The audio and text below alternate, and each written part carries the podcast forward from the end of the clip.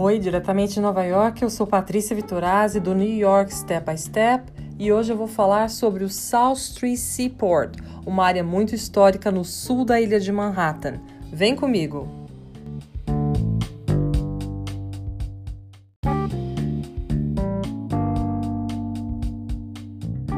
Mas para entender um pouco do South Street Seaport é preciso voltar no tempo, Nova York do século XIX. É isso mesmo. Estabelecida como maior cidade do país e importante porto, Nova York enriqueceu. A indústria cresceu pela facilidade, principalmente da navegação, e magnatas como John Jacob Astor ganharam milhões de dólares. Os ricos mudaram-se para o norte, uptown, e os transportes públicos foram atrás. Mas os problemas de uma cidade grande acompanharam este desenvolvimento: incêndios, epidemias e pânico financeiro. Com as grandes levas de imigração, veio a superpopulação e os cortiços se expandiram. Em 1846, um em cada sete nova-iorquinos era muito pobre.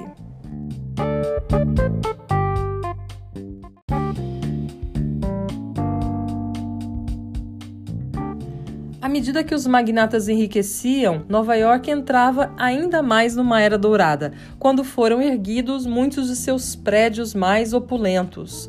Milhões de dólares fluíram para as artes, com a fundação do Metropolitan Museum, da Biblioteca Pública de Nova York Carnegie Hall. Hotéis de luxo e lojas de departamentos também foram inaugurados, sempre para atender aos ricos.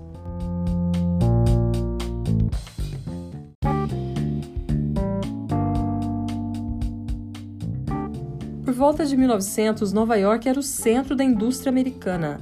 70% das empresas do país tinham sede aqui e, por seu porto, circulavam dois terços de todos os bens importados.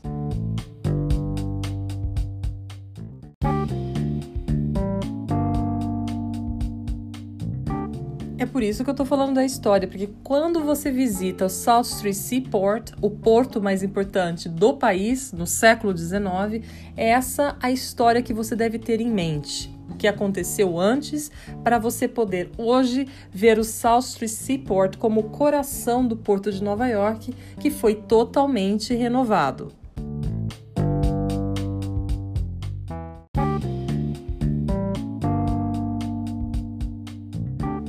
Lojas e restaurantes convivem muito bem com o artesanato náutico típico desta região, edifícios históricos e, obviamente, o museu, The South Street Seaport Museum.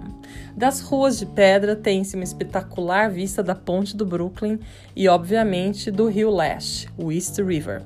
Esse museu é a dica de hoje, cobre 12 quadras do que um dia já foi o principal porto do país e não apenas sede da maior frota de embarcações históricas mantida pela iniciativa privada, como também possui mais de 20 mil objetos, ilustrações e documentos marítimos do século XIX e início do século XX.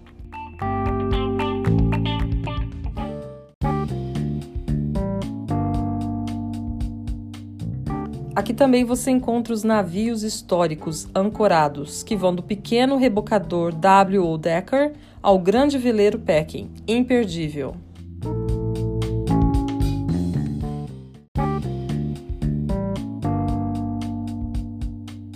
E a poucos passos daqui você encontra o Pier 17, mas isso é papo para o próximo episódio. Até lá!